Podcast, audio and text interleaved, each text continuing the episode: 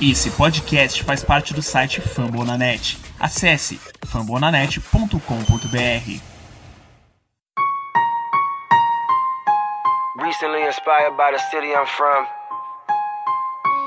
and all that we've been through just makes me realize that there's nothing that can stop us from being champions. I dedicate this song to Ray Lewis. Baltimore Ravens and my whole city. Came from the bottom, great to be a champ. Did it on our own, nobody gave us a chance. No matter the odds, keep God in the circle. Now every time it rain, we turn the whole world purple, baby. Purple rain. Estamos começando finalmente mais um episódio da Casa do Corvo. Vocês pediram e nós estamos aqui para comentar sobre o draft, gente. Não sumimos calma. Eu sou o Cleverton Liares e estou aqui com o Giba Pérez. Bom dia, Giba. Bom dia, boa tarde, boa noite para quem está ouvindo. Vamos falar sobre, sobre essa classe do Baltimore. E João Gabriel Gelli, muito bom dia para você também, João. Muito bom dia para você. Bom dia para o Giba, né? Vamos, vamos falar um pouquinho sobre esses calores maravilhosos. Draftamos gente demais e vamos discutir sobre essa galera daqui a pouco, depois dos recados.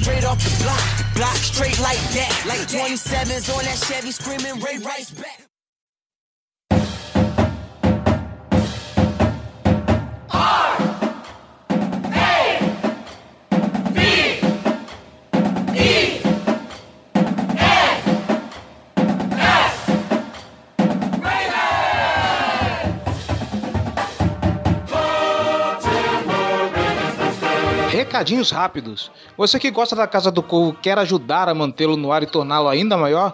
Então seja um apoiador, seja torcedor de elite. Apoia.se barra Casa do Corvo com apenas um real você já faz uma grande diferença para esse projeto.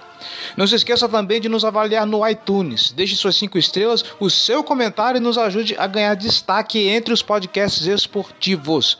E lembrando sempre, nós somos membros da família Fumble na net. Você que está escutando esse podcast, não se esqueça de escutar também o Famblinho toda semana, além dos demais podcasts da rede. Você não é torcedor dos Ravens? Provavelmente tem um especial para sua torcida. E é claro, elogios, sugestões, dúvidas ou críticas, mande um e-mail para casadocorvobr@gmail.com ou deixe seu comentário no post desse podcast. Falando em comentários, Comentários, gente. É, recebemos o, o, não em quantidade, mas em volume de texto, comentários gigantes. A galera veio inspirada para esse episódio. O pessoal Come... foi inspirado pelo Ozzy, né?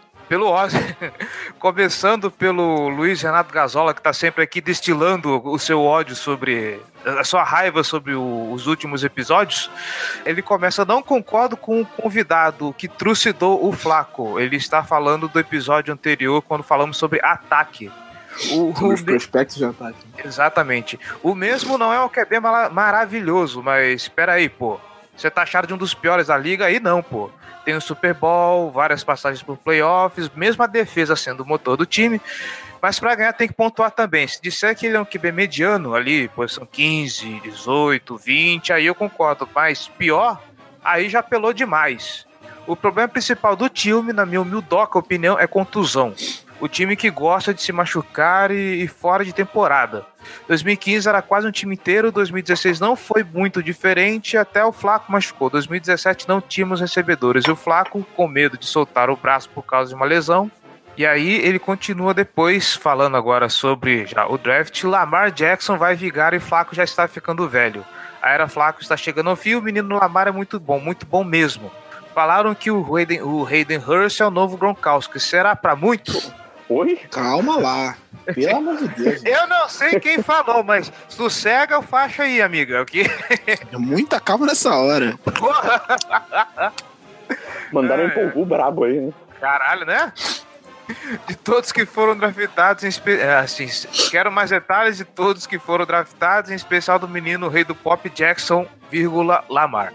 Abraço a todos, amo vocês. Quando vierem pro sul, bora, bora tomar uma breja. Pois é, acabei de voltar de Curitiba. e não tomou é. a breja.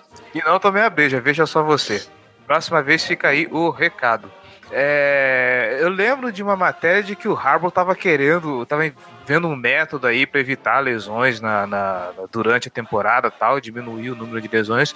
Mas, assim, infelizmente não tem como tirar isso da equação, né? Coisa que acontece. É, é Ah, rezar para acontecer o mínimo possível.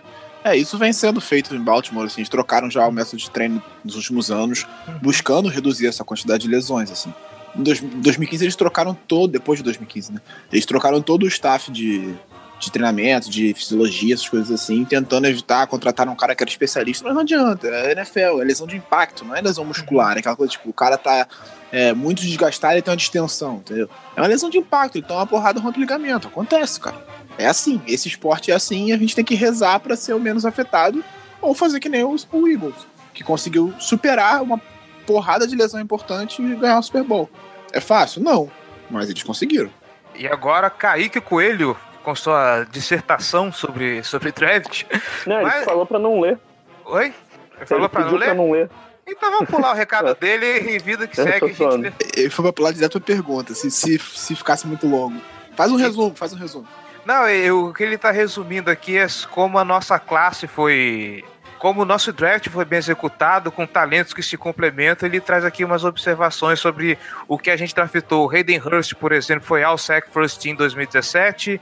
Bradley Boseman foi All Sec Second Team 2017. Kenny Young foi All Pac-12 First Team 2017. Ah, ele foi analisando é, os prospectos. Entendi. Exatamente. Aí veio um por um. Só pra dizer assim que, que nós aqui com o podcast somos foda, que o time foi foda no, no- no draft. Sim. É, não, ele, ele fez basicamente o que a gente vai fazer durante o episódio. Uhum. Então, recados lidos, vamos direto para a pauta.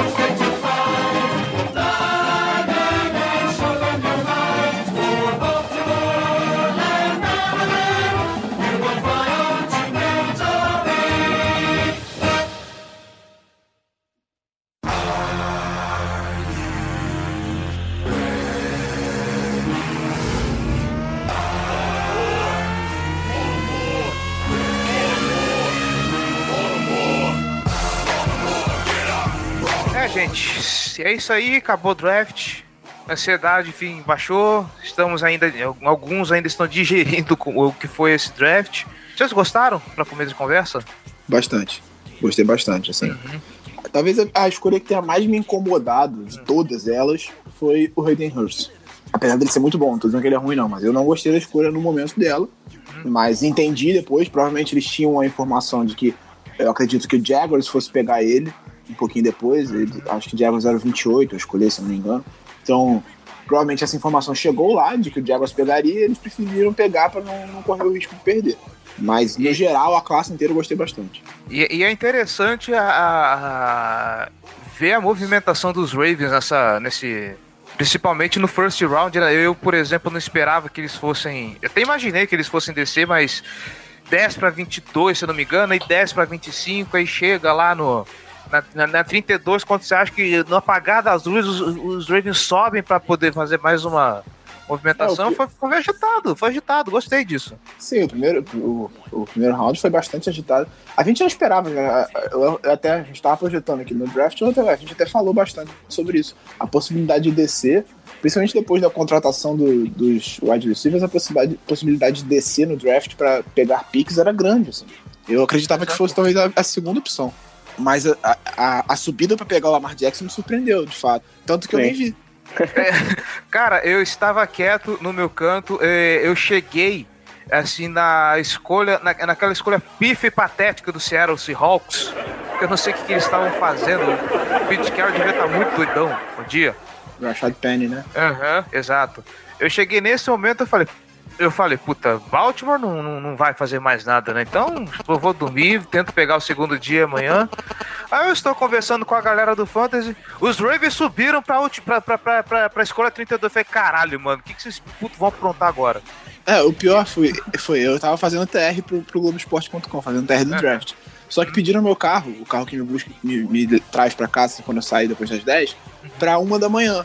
E eu até avisei, gente, uma da, uma da manhã não vai ter acabado o draft ainda. Eles falaram, não, mas passa pro, pro outro, pro setorista que ele vai terminar. Então, tipo, isso foi, sei lá, foi duas escolhas depois do Baltimore pegar o Hayden Hurst.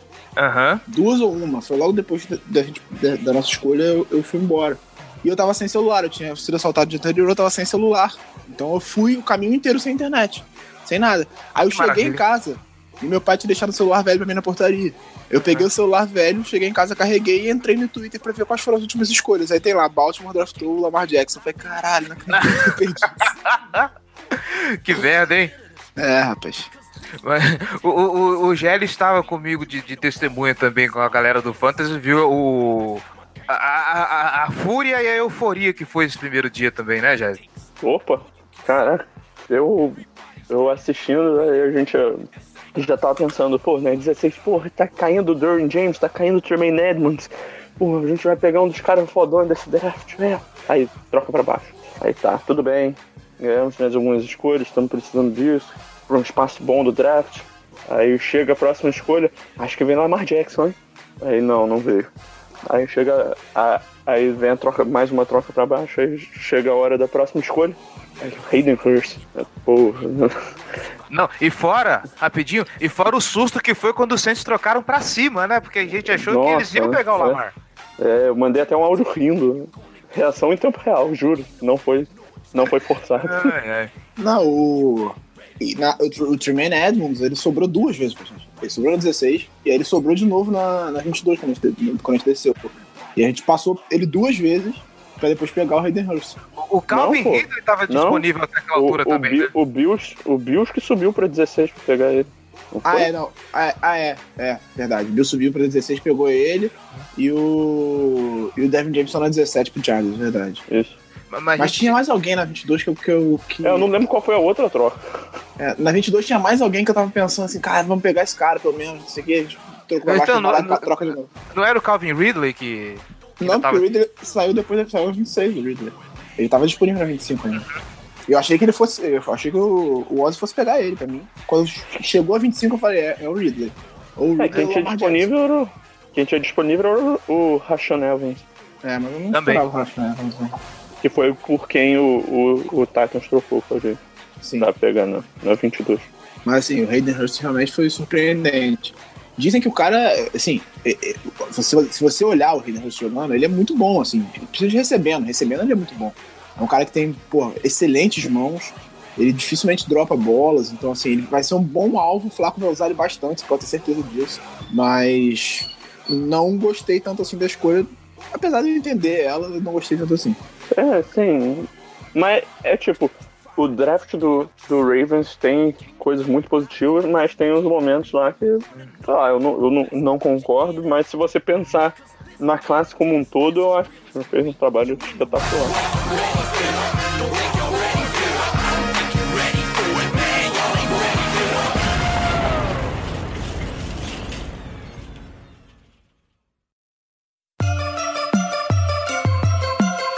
Black and purple, black and purple, black and purple, black and purple.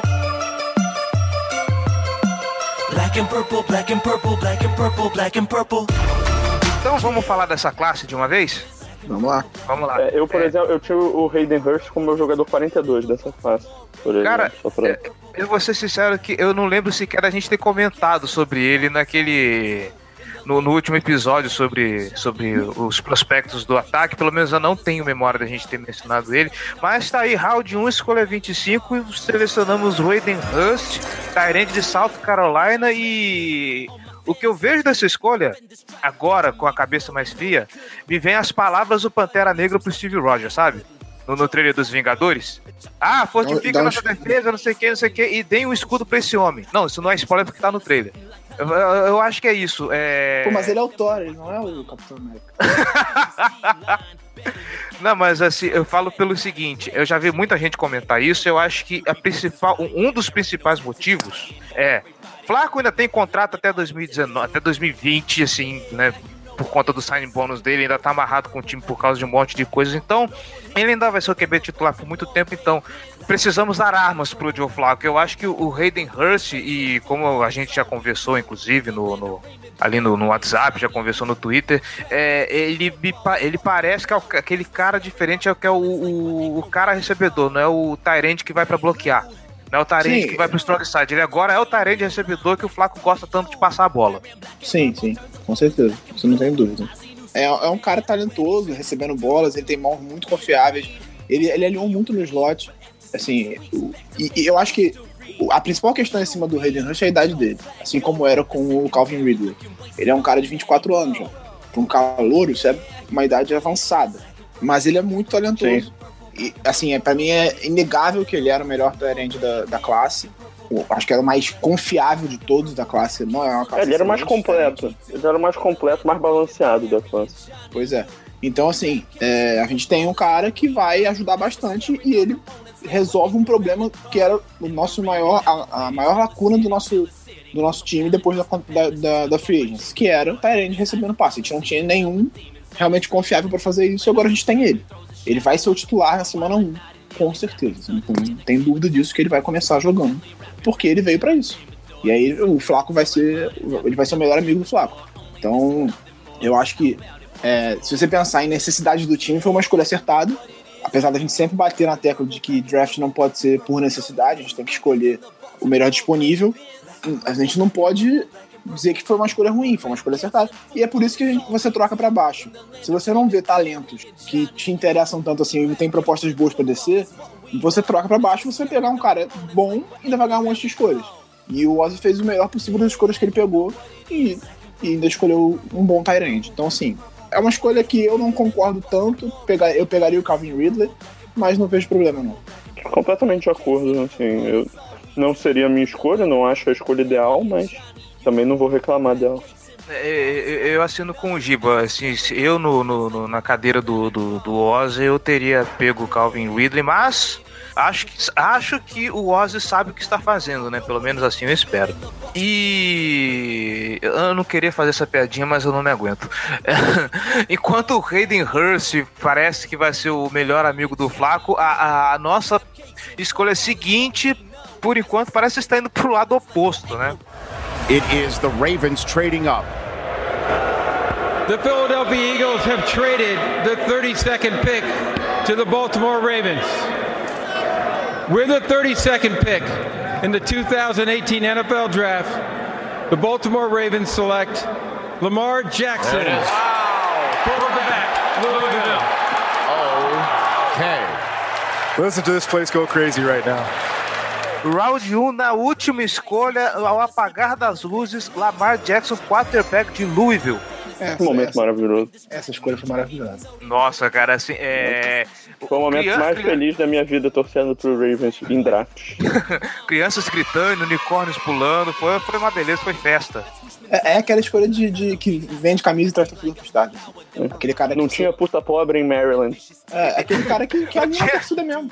Você vê, o clima, o clima mudou completamente depois da escolha. Mesmo a gente sabendo que ele não vai jogar esse ano, todo mundo empolgou, entendeu? Não é tipo, ah, a gente acha que a gente vai ganhar, mas assim, a gente tem um- um- uma projeção de futuro com um cara que é talentoso pra cacete, que a gente quer ver ele em campo. A gente sabe que ele não vai jogar esse ano, provavelmente. Salvo uma lesão e um desenvolvimento absurdo dele. é, ele provavelmente não vai jogar esse ano, só se a temporada estiver perdida já, ele vai entrar em campo. Mas, assim, traz uma perspectiva de futuro, assim. Ainda mais depois do que aconteceu ano passado, a gente viu o Watson, todo mundo falava que não tava pronto pra jogar, entrar e jogar pra cacete. Então, assim, a gente tem essa expectativa de ver ele em campo também. Então, assim, eu acho que muda completamente o clima da franquia. E, o Ozzy mandou muito bem nessa escolha. Pô, é, eu, já tava decepcionadíssimo que, que o Lamar Jackson não veio na, na 25. Eu achava que o Patriots ia pegar na 31. Achei que o Jaguars pudesse pegar, os Steelers pudesse pegar. Ainda bem que eles me deram essas felicidades. Aí, porra, chegou a hora do Eagles no relógio. Eu tava mexendo no celular, tava vendo com uns amigos o draft. Aí eu olho pra cima, tá lá, estão tá, os caras comentando, como se nada tivesse acontecendo, e o símbolo do Ravens no relógio. Eu, puta que pariu. Ai meu Deus. eu, eu comecei, eu fiquei em pé andando de um lado pro outro. Antes de, de você continuar, é, clubismos à parte, eu queria, eu queria. Muito obrigado, Steelers, pela alegria que vocês proporcionaram pra gente nessa, nesse primeiro round, Nossa, tá? mãe. Ah, eles proporcionaram alegria nos três dias. Porque, assim, Eu não vi os outros, eu, eu achei, não. eu achei a classe dos Steelers bem mais ou menos. Ainda arrumou uma treta ainda com o Big Ben pra ficar perfeito. Assim. Ficou Ah, me fechar com diga um ano. Me diga um ano que eles não arranjam treta. treta, né, com o Big Ben. Mas é, isso é uma coisa, uma crítica que eu venho fazer aqui pro, pra transmissão da ESPN. Eu gosto muito do Everaldo, do Paulo do Curso e tal. Mas assim, é, uma coisa é você não, não acompanhar no Twitter pra não pegar spoiler do que vai- de quem vai ser escolhido. Agora, você não, não acompanhar as trocas, eles ficavam, várias vezes, eles ficaram comentando, eh, projetando uma escolha que já não era, que, já não era quem tava no relógio. Foi feita uma troca, e assim, nem, nem precisava olhar no Twitter, era só olhar pra porra do, do telão que, tava, que tinha mudado o símbolo do time. Então eles estavam projetando a escolha um time que já não tava mais no relógio, tinha trocado. Então, assim, é, fica a minha crítica aqui. Tá certa a indignação. é, é, Palmas pro profissional. ah, mas, mas é foda. É, E o Lamar Jackson, além de ser um grande talento, ele é carismático também, né, cara? Assim, eu espero que ele seja o, o que a gente espera tanto que ele. A, a, pro futuro a cara da franquia, né? Não, eu- Pô, por favor. É meio feio, né, cara? Mas assim. Bom, hoje, já tem, Ah, a não, gente- cara. hoje a cara da franquia é o Terrell Suggs, então não tá muito bonito. Puta, é. Ah, você vê como tudo pode melhorar, né? Nada pode ser pior do que isso. É, mas o. Não, mas pô, você vê que o, que, o, que o Lamar Jackson é um cara cheio de potencial, quando você olha pra ele, é a maior cara de moleque, cheio de espinha na cara, pô. É, é um cara. Tem, tem, tem muito espaço ainda. né? O que me incomoda Muito no novo. Lamar Jackson é que ele corre demais, mas eu acho que isso é uma, é uma tendência que ele vai. É, que era uma necessidade, entendeu? Não era uma coisa tipo, ah, ele corria porque ele queria correr toda hora, como era É, exa- nos então. casos. Eu acho que justamente que ele corria muito porque tinha corridas desenhadas no esquema. Eu não acho que ele é um cara que vai simplesmente pegar a bola e ao invés de fazer um passe, ele vai pegar e sair correndo com ela. Ele não é esse tipo de jogador. ele- ele não vai ser tipo ele é um cara que né? vence no pocket, ele sabe vencer no pocket, só que, porra, ele tem um talento espetacular correndo com a bola. Então, ele. É, a- a- o esquema ofensivo de Louisville sempre desenha- desenhava jogadas pra ele correr, pra ele passar em movimento. Mas, tipo, quando, quando ele estava designado para fazer um passe, ele, no que eu vi dele, pra mim ele mostrou paciência, esperou a jogada se desenvolver dentro do pocket. é, e, pô, ele ainda tem muito a evoluir como passador. Como corredor, pra mim, ele é um corredor de elite. Tanto que você vai ver números dele na carreira em, em- na universidade, ele tem, teve números maiores de jardas do que, por exemplo, o Saquon Barkley, que saiu na, primeira escolha, na segunda escolha geral do draft. Acho que ele, ele tinha mais jardas que todos os running backs da classe, se eu não me engano. Eu sim, ele é um. Provavelmente ele é a maior arma ofensiva desse draft, assim, não. não, não É, eu- Acho que não tem muita discussão quanto a isso. É, além, disso, além do fato de ter muita jogada de corrida desenhada pra ele, é, a proteção não era das melhores. Então, mesmo em algumas jogadas de passe, quando o pocket começava a entrar em colapso, ele precisava fugir, ele precisava sair dali. Então, ou ele saía do pocket pra passar em movimento, ou ele corria mesmo. Então, assim, eu acho que foi muito mais uma necessidade e um talento que o time enxergou, enxergou nele do que um fato de, ah, não, ele corre com a bola o tempo todo. Não é bem assim, entendeu? Então eu acho que e ele ser desenvolvido, trabalhado com isso, com calma, com paciência, eu acho que vai ser esse ano que ele vai ficar na reserva vai ser excelente para ele. A gente contratou um quarterback coach pensando em desenvolver um talento também. Eu acho que isso já estava na cabeça do Ozzy antes da- do draft, que se sobrasse um um quarterback, ele precisava ter alguém para desenvolver esse cara, e é por isso também. Então eu acho que foi uma escolha excepcional. Eu gostei muito dessa escolha. É, assim, ele, é um cara que é meio magro, assim, ele ganhou o prêmio Heisman né, de melhor jogador do college em 2016. Meio magro, corre muito com a bola. Tem questionamento sobre se o corpo dele vai aguentar tomar porrada na NFL. É, assim, então para 2017 ele já mostrou uma evolução no porte físico dele, assim, considerável. Ele ganhou bastante massa, ficou mais, mais forte. E também se desenvolveu bastante como passador. Assim, é um negócio nítido se você comparar 2016 com 2017. Então, pô, assim, se o cara já mostrou essa evolução de um ano para o outro, eu acho que é, torna tudo mais positivo, mais fácil de projetar que ele pode evoluir mais ainda e, e chegar num nível ainda maior. É, ele tem problemas de, de precisão em passes longos, né? É, muitas vezes a bola dele flutua, a postura dele dentro do pocket, a mecânica é, é- é inconsistente, ele faz, faz mecânicas diferentes em jogadas, em diferentes jogadas, não tem, não tem um, um- um movimento muito padronizado. Não acho que a mecânica dele para fazer o passe afeta muito, né? A forma como ele faz o release da bola afeta muito ele. Eu acho que a postura dele que é muito esquisita, ele fica muito ereto no pocket, com as pernas muito juntas, isso afeta a base dele na hora de fazer o passe. Isso que eu ia falar, me chamou a atenção que algumas vezes ele, ele tá com os pés muito juntos na hora de passar. Isso, isso torna ele um pouco instável. O corpo dele fica instável, ele fica desequilibrado pra fazer, pra fazer passe. Porque o fato de abrir as Isso. pernas, você aumenta a sua base, então você tem mais equilíbrio pra fazer o movimento. Então, Isso, muitas né? vezes ele, ele é, é, é um problema de postura mesmo. Ele tá com os pés muito juntos na hora de passar a bola, e aí a bola não sai do jeito que ele queria sol- soltar. Então acho que é uma coisa que precisa ser trabalhada, isso é óbvio, e até por isso ele precisa de um, de um ano atrás do Flaco. E é por isso que a gente bate tanto na tecla de que ele não pode jogar esse ano. Cara, temporada perdida, você botar ele em campo pra ver como é que ele tá, beleza.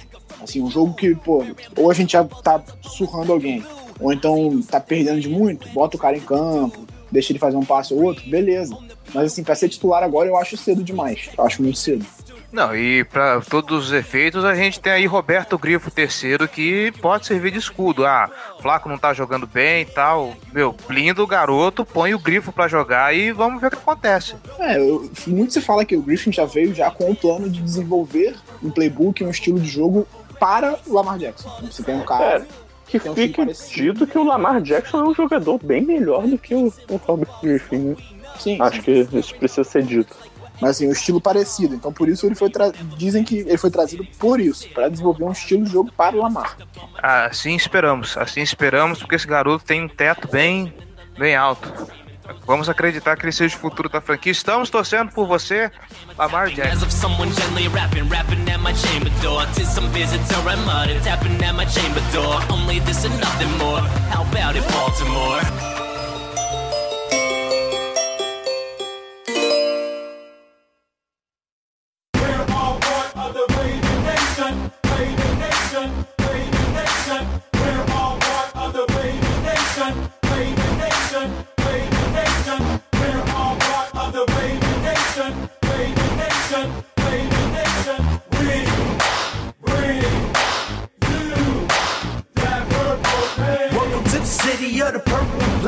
Existe uma lenda, eu, eu não sei até onde essa lenda é, é 100% verdade ou 100% mentira, de que as piores escolhas de Ozzy Nilson são as de segundo round.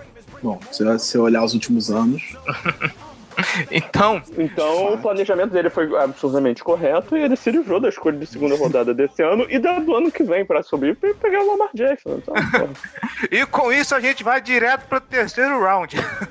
É, é, eu acho que vale ser destacado que, pô, o preço que a gente pagou pelo Lamar Jackson, assim, pra ter um quarterback, provavelmente vai ser o quarterback do futuro, você sobe até 32 justamente pra ter a possibilidade de ter um quinto ano de contrato de calor, né, com a team option, que não é, não é um negócio caro, né, é, é um valor bem, bem razoável se o cara, principalmente se o cara tivesse desenvolvido para ser realmente o quarterback da franquia. E, pô, pagou basicamente a segunda rodada desse ano e a segunda rodada do ano que vem. Subiu é, umas 18 posições, mais ou menos, no draft, né? Pouco menos de 20 posições, pra, pra pegar o, o Lamar Jackson e pra isso teve que ceder a segunda rodada do ano que vem. Imagina, pagar esse preço pra um quarterback que pode ser o, o, o seu quarterback do futuro, pô. Tá louco. é, pode ser Tá titular muito por, bem pago. por mais de 10 anos ou mais. É. Então assim, tá, É tá, absurdamente bem pago. tá baratinho. E ainda mais levando em conta que o, o cap space do, do- dos Ravens não tem muito respiro, você dá esse fôlego agora, né? De, de ter um QB calor para os próximos anos é sensacional. A Isso, margem que você tem pra. Um quarterback em contrato de calor é a maior vantagem competitiva da NFL. É só você ver o Eagles agora. Eles estão com o cap todo fudido porque eles estão Um time. investindo um absurdo em todas as outras posições, justamente porque o contrato do Carson Wentz permite isso. E ele já tem um quarterback que é capaz de levar o time longe. Mesma coisa pro Rams com o Jared Goff. E é o maior erro que o, que o Dallas Cowboys está cometendo atualmente. Que eles têm um quarterback titular com o menor salário da NFL, pô, o cara praticamente não ocupa espaço no cap, né? 150 milhões, de, 170 milhões de, de cap, ele ocupa menos de um milhão. Sim. Então, Porque foi uma escolha de quarta rodada, então assim. é, exatamente. E, e mesmo assim o Dallas não consegue investir, porque eles têm, eles têm pouquíssimo espaço no cap, né? inacreditável. Uhum. Não, e eles têm um, um general manager também chamado Jerry Jones, né? Alucinado. quem tá fazendo. Quem tá tocando mais a franquia é o filho dele, já não é mais tanto o Jared Jones que, que manda, principalmente no draft. Ah, graças a Deus. Não melhorou muita coisa, não. né? Ah, É, é, o, o- Stephen Jones é- atualmente é bem melhor que o Jared Goff. né? Ah, é. Bom, terceira rodada na, na, na pick 80, 83 geral, a gente draftou Orlando Brown, Junior. OC Jr., OT de Oklahoma. Finalmente a gente tá colocando Justo. proteção. Estamos colocando proteção nessa linha ofensiva, né? Leusus. Ele é o filho de Deus. Ele devia se chamar Hércules, não, não Leusus. é o filho de Zeus, né? É, Mas é tipo, uma vez que você vê a figura do Antônio Brown, do Orlando Brown, você entende por que, que esse é o apelido dele. Caralho, é, ele é gigantesco. é assim, muito assim, grande, muito grande. É bizarro. É, e até por isso que ele teve problemas no combine, assim, ele é grande demais, assim, ele é muito pesado, ele é muito. Mas assim, é, é é a característica dele que todo mundo já falou e que sempre foi muito batido é quando ele consegue colocar as mãos no, no adversário, ele não passa. O cara não sai. É, Sim, é- ele É desenvolver. tipo, ele é tão grande, ele é tão grande, mas tão grande que a, a técnica dele é compensada por causa disso, justamente porque é difícil contornar um cara daquele tamanho, sabe? É, Você vai então- demorar algum tempo pra passar por ele. Ele é muito grande, ele tem braços muito longos também. Os braços dele são bem longos. Então, assim, ele consegue compensar os problemas dele com, a- com o tamanho dele. O principal problema físico dele é velocidade. Ele é lento justamente porque ele é gigantesco. Isso, Nossa, o trabalho de pés dele é absurdamente letárgico, né? É, é um- se move mu- muito devagar, parece uma estátua. É, ele joga com um pé de level alto também, então a postura dele é meio estranha. Aí tem dificuldade justamente contra os pass rushers que são mais rápidos. É, isso é- faz sentido, né? Justamente por causa dessas dificuldades. É, mas quando ele. É justamente o que você falou, Giba. Quando ele bota a mão no cara, ele consegue gerar movimento. Tipo, o jogo corrido, se ele botou a mão no, no defensor, ele vai empurrar o cara, vai abrir espaço. Rapaz, É. eu, eu- eu tô vendo uma foto dele aqui no, no Google. O cara é tipo o Obelix de Oklahoma, tá ligado? Caralho! Ele é muito grande, ele é muito grande. E, e- e ele caiu por causa do combine. Ele era É, porque cotado ele é atlético. É tipo, ele atleticamente, ele, é péssimo, ele fo- foi historicamente ruim, o que é, é, o que é perigoso, né? E o tape dele também, assim, ele mostra muitas coisas positivas, raramente ele, se per- ele perdia numa jogada, mas tecnicamente ele já mo- mostra muitos pontos que- de deficiência. É, Então, ele assim, é é, um uma cara que- escolha que... na terceira rodada eu, eu entendo. É, é um jogador que tem potencial para virar um bom right tackle. Não acho que ele pode ser um left tackle na NFL. E, cara, assim, vamos ver no que vai dar. Eu acho que ele vai competir bastante pela, pela posição de right tackle desse ano.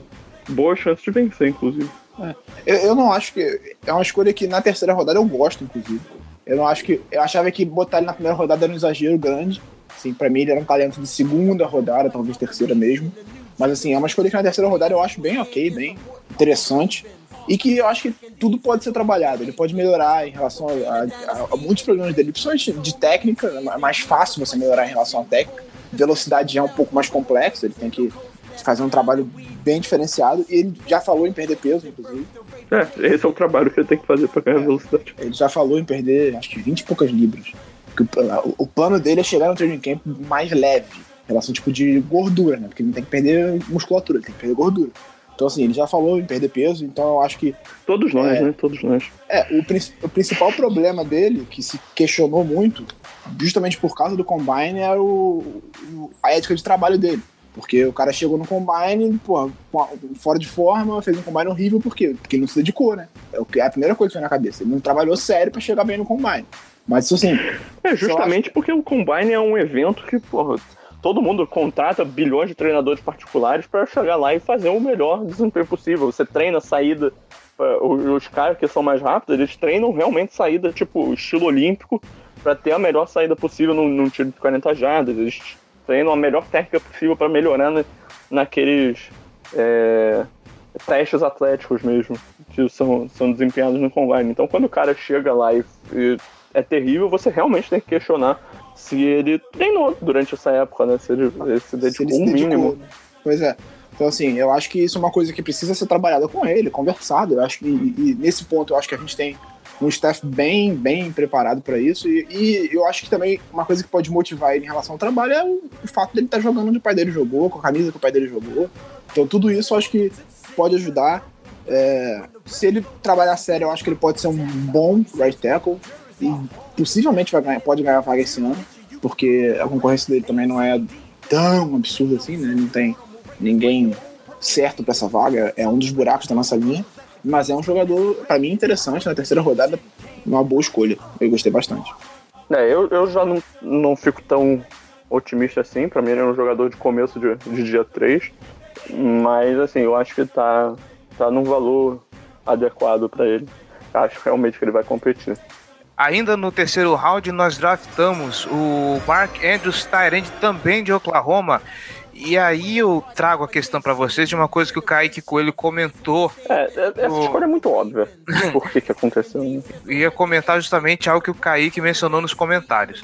Que o. Enquanto o. O Hurst seria o alvo do, do, do Flaco, aquele cara de segurança, o Andrews ele poderia ser uma arma de endzone. Vocês concordam com isso? Não sei. Pode falar. Era, Não é, eu, sei. acho, eu acho que os dois podem É. ser uma ilusão, né? Acho que assim. É, Os dois têm eu talento pra que- isso. Eu, eu acho que assim, o, o, o Andrews, ele é um cara que ele raramente alinhava em line, né? Junto a, a- ao grupo de, de- da linha ofensiva.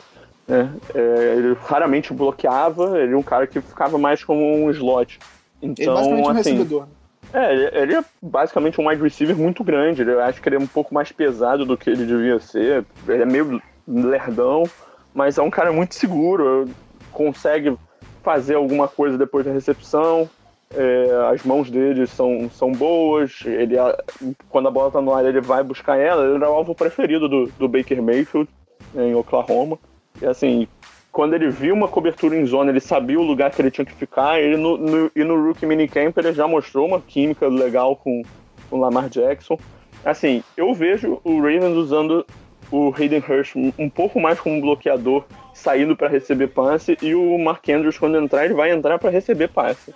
Assim, ele como bloqueador, ele raramente fazia essa função, e quando ele fazia, ele não mostrou ser muito bom nisso. Assim, ele, fazia tem mal, muito, muito a crescer é, nesse, nesse aspecto. Então, mas assim, o Mark Andrews é uma escolha que, pô, quando o Ravens draftou o Hayden Hurst, pô, tá muito velho já, já tem que pensar no, no substituto dele. Então, já trouxeram o Mark Andrews direto. É, e uma escolha de terceira rodada pelo Mark Andrews é um preço tranquilo também, assim. Eu acho que tá, Não, tá, é, tá dentro do eu, esperado. eu acho uma escolha muito melhor do que o Hayden Hurst na primeira. Muito melhor. E, e em termos de alvo de red zone, eu acho que nem tanto o Andrews. Eu acho que quem vai ser o alvo de red zone mesmo é o Dalil Scott. É. Assim, o, o Flaco vai jogar jump ball pra ele sem parar como ele fazia com o Bolden. Ok. Na- agora a gente parte pro round 4, na escolha geral 122. Kenny Young, linebacker de UCLA. É, achamos. Temos um cara agora pra colocar na rotação ali entre os linebackers, né? Confesso que eu não conhecia ele, não tinha nem ouvido falar o nome dele antes do draft. Quando, quando escolheu, quando saiu a escolha, eu, eu perguntei quem? Então, assim, é, eu fui procurar saber e tal. É um cara que é a especial, o, a principal qualidade dele é cobrir passes e ele vai bem cobrindo tight end. Então, assim, ele chega pra suprir uma necessidade do time. Isso é claro. A gente precisa disso. Mas ele não é um cara ainda, pelo menos, nesse momento, ele não é um cara para um three down linebacker, aquele cara que vai ficar em campo junto com o Mosley o tempo todo. Então, ele precisa ser desenvolvido, obviamente, né? por isso ele tá na quarta rodada, mas é, é uma peça interessante que pode casar bem nesse corpo de linebackers e a gente precisava dessa, dessa função, desse cara que possa jogar junto com o Mosley, que cubra bem passes, especialmente no meio campo. A gente teve muito problema com isso ano passado, os Tyrants deitaram em cima da nossa defesa. Foi a principal lacuna que a gente não conseguiu suprir, nem o, o Tony Jefferson não conseguia cobrir, o, o, o Warren também não ia muito bem. Mas o, o principal problema dele é, é contra a corrida. O Kenny Young não, não, não, vai tão bem cobrindo corridas, que é uma qualidade bem grande do CJ Mosley. assim. Então eu acho que ele pode casar bem. E se ele for bem desenvolvido, ele pode virar o, o, o weak side ali, o titular, junto com, com o Mosley. É, sim, eu não acho que ele vai. é, é, o Kenny Young não é um cara que, que chega pra ser titular. Ele é um, um jogador que é, ele não. Ele não, não era nem cotado pra sair nessa faixa do draft, ele era cotado pra sair mais tarde. Eu nem assisti o tape dele. O, o que, se, que se fala muito dele é que é um jogador que tem bons instintos, boa, boa leitura de jogadas. Estranhamente, ele regrediu no ano passado nesse aspecto e tem muita dificuldade de, de atacar bloqueios e, e para chegar mais rápido na bola, né? Mas que ele tem sua habilidade como na cobertura e tal. Que é, que é um bom jogador, mas que não, não é nada espetacular. é mais um jogador cotado para participar de, de special teams.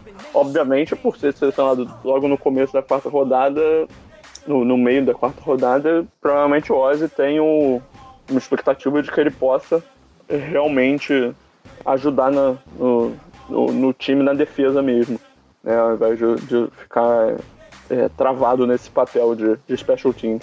Mas honestamente, esse é um cara que eu- é, a gente vai ter que ver pra pra ter uma ideia mesmo melhor. É, e, e, assim, o time tem um histórico bom de desenvolver linebackers. Assim, o nosso novo coordenador defensivo era o treinador de linebackers, então ele sabe trabalhar bem isso, ele sabe usar bem. É, apesar de alguns problemas com alguns erros, né, como o Camarei Correia, que foi assim, foi um erro de draft, não foi um erro de desenvolvimento. O cara era defensive end num, num college pequeno, foi trazido para jogar de inside linebacker. Então, assim, é complexo. É, mas, assim, em geral, a gente trabalha bem com linebacker, a gente consegue desenvolver aqueles caras que não foram draftados, como foi o Zach Orr, como foi o Onoso. Então, assim, eu acho que ele vai ter um trabalho de desenvolvimento em cima dele para tornar ele um cara mais completo. E com, com um trabalho bem feito, ele pode ser um jogador interessante. Assim. É, na quarta rodada, escolha 118, é óbvio que eu ia esquecer alguma coisa eventualmente. Ah, ainda na quarta rodada, na verdade, nossa, foi nossa primeira escolha nesse round. Nós draftamos o cornerback Anthony Averett de Alabama. Ok, até porque a escolha de Alabama, né? O, o Oz não podia passar sem escolher um cara desse. É, justamente, assim, é um jogador que não vai ser obrigado a, a jogar muitos snaps nesse ano, um jogador muito bom, que pese ele ter sido escolhido na quarta rodada só, mas é um jogador bom. Era dele que você tava falando já, né, Giba? Você gostou bastante Sim. dessa escolha, não foi? Eu gostei muito dessa escolha. Eu, eu tava ansioso pra. Quando eu vi que ele tava sobrando, eu falei, cara, a gente tem que pegar o Everett, tem que pegar o Everett, por quê? O Ozzy adora ter uma rotação profunda de cornerbacks. E a gente tem uma, uma boa rotação até. O Brandon Card de terceiro cornerback não me incomodava tanto quanto incomodava outras pessoas. Mas assim, é um cara velho que tá em fim de carreira. Então você ter o Everett, que é um cara talentoso, e principalmente tá na quarta rodada, eu acho que ele so, que. Eu achei que ele fosse escolhido antes, sinceramente. Eu, eu estranhei ele sobrar tanto, assim. Na quarta rodada, pra mim, foi, foi um- quase um steal pro Baltimore. Então eu acho que ele vai entrar nessa rotação, vai entrar bem. E ele pode ser o futuro ali trabalhando junto com, o- com o Humphrey, com, com o Jimmy Smith, tem o Tavon Young também. Então assim, ele não vai ter tanta pressão de produzir tanto esse ano e pode ser desenvolvido com calma para ser um cara bem interessante pro futuro. Eu gostei bastante dessa escolha.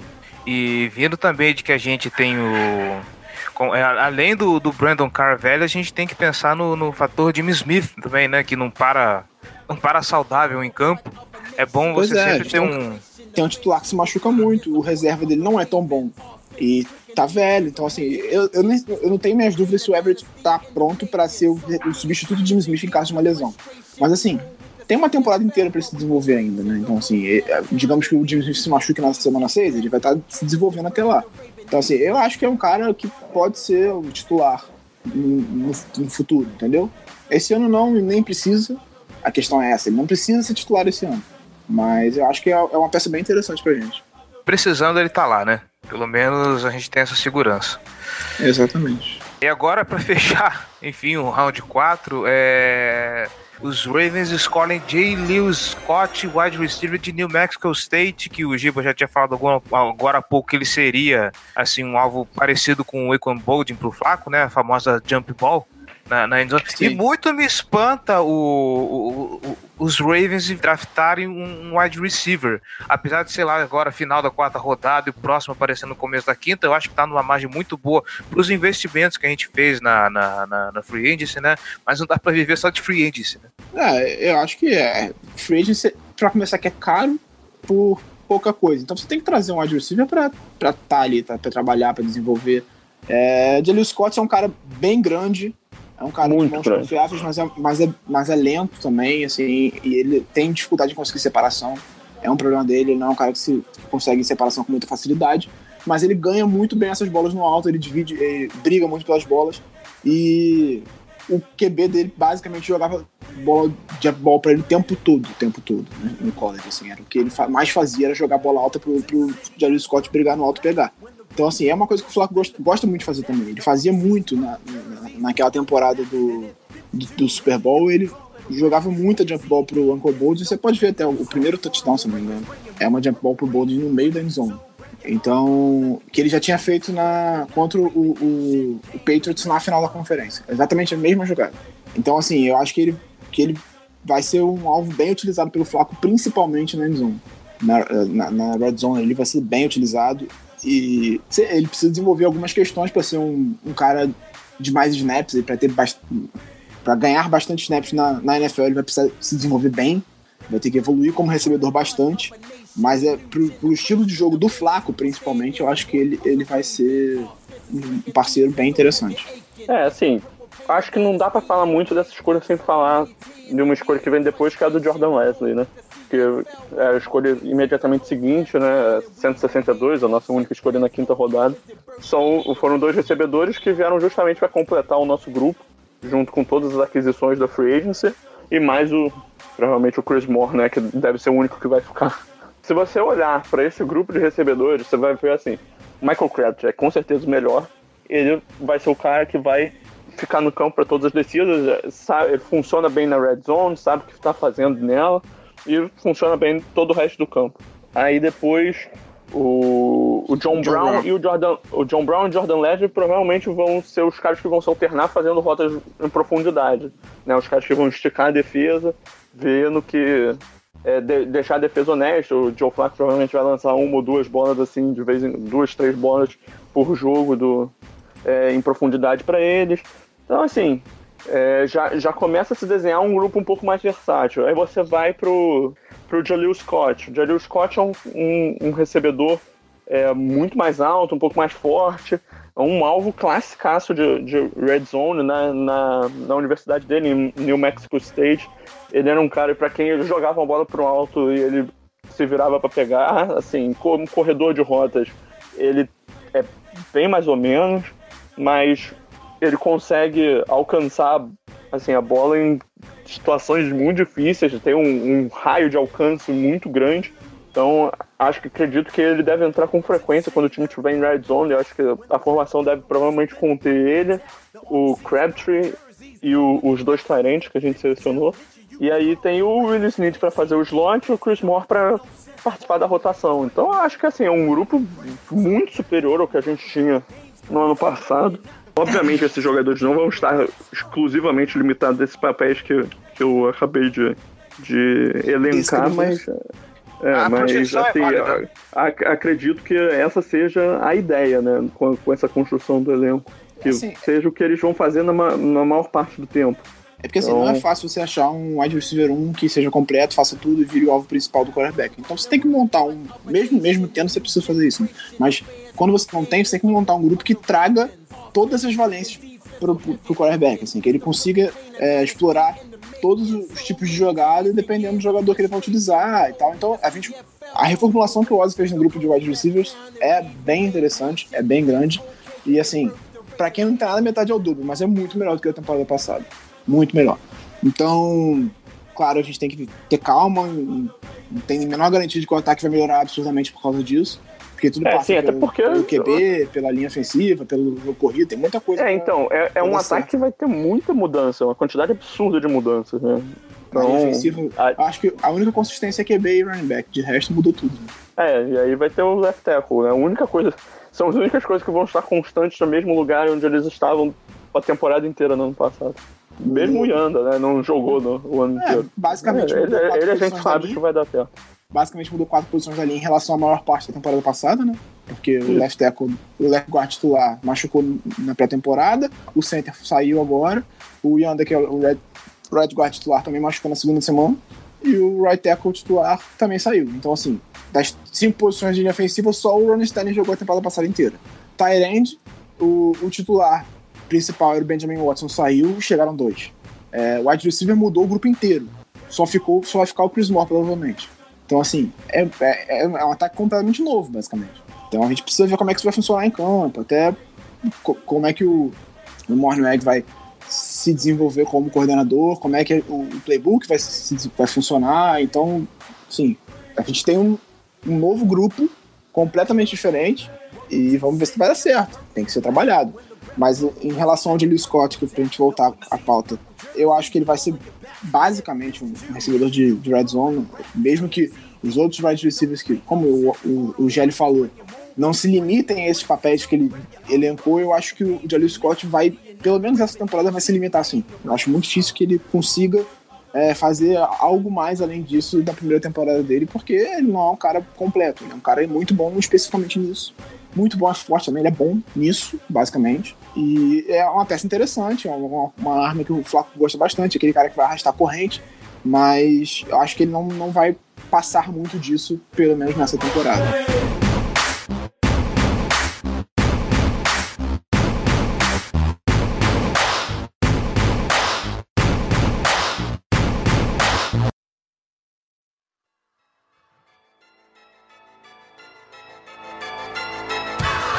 It's game time. The Kid Gowie. Ravens Nation. All we know is purple and black. And if you're not a Ravens fan, welcome. Welcome to Baltimore, Maryland, M&T Bank Stadium, where opponents Bom, don't make entramos agora no, no sexto round e aqui eu acho que não Ah, tem muito. eu não falei do. Leslie, né? A gente vai pular o Leslie. É, não, não, não. Pode falar. Vai Então lá. pode falar. É porque o Gelli já tinha falado, então pode É, falar. sim. É, não, então, é, eu falei por alto, né? Só pra, pra citar tudo.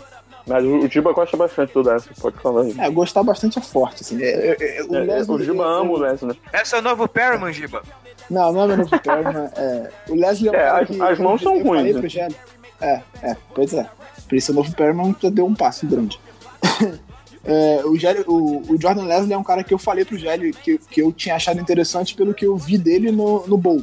Que ele estava jogando sem o quarterback titular. Ele era o recebedor 1 de UCLA, onde jogava o Josh Rosen. E o Josh Rosen não jogou o Bowl. E eu vi o Bowl e, e ele fez um bom jogo jogando com reserva.